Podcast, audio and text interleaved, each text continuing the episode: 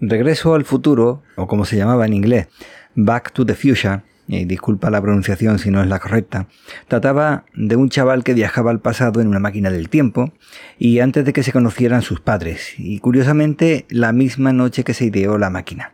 Luego en la siguiente secuela la verdad es que no, no se tuvo en cuenta esto, pero a mí me resultó bastante interesante porque había una teoría que hablaba sobre eso. Pero bueno, independientemente, trataba de la posibilidad de cambiar ese presente para que el suyo fuera igual o más parecido tras la interacción con ese presente en el que él no debería haber aparecido.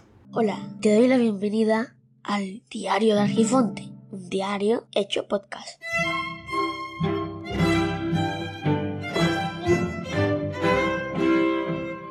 Una cosa curiosa es ver cómo en la película se planteaba la posibilidad de cambiar situaciones entre personas, pero que la naturaleza no cambiaría para nada, y eso le permitía poder volver a su futuro o mejor dicho, a su presente. Pero cuántas veces, ya más por experiencia, ves como por más que trates de cambiar la dirección de alguien, ese alguien sigue encabezonado de manera que termina haciendo eso que le va a provocar dolor. Estará siempre el que reproche que si no le avisaste correctamente, o que no lo avisaste, o que lo hiciste pero no lo fuiste lo suficientemente insistente para ello. Pero bueno, a mí me hace plantearme que si el conocer el destino no puede hacer cambiar el rumbo de nuestra vida.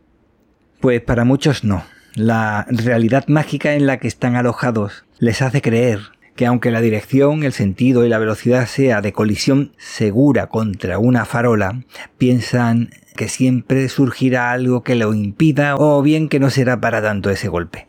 No sé si es que ven muchas películas de Marvel y entonces aparecerá siempre alguien con la gema del destino o algo de esto, no sé. El podcast de Víctor Gabriel. La simple interacción de McFly personaje de la película, en la inexistente relación de sus futuros padres, porque todavía no habían empezado a tener interacción entre ellos, fue como una Mac Mosca, por eso de McFly, Mac Mosca cojonera, que iba en detrimento de su propia existencia.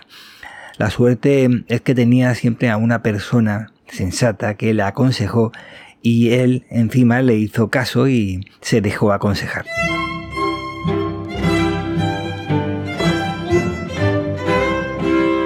¿Cuántas veces nos creemos que nos vamos a comer el mundo y terminamos comiéndonos una farola?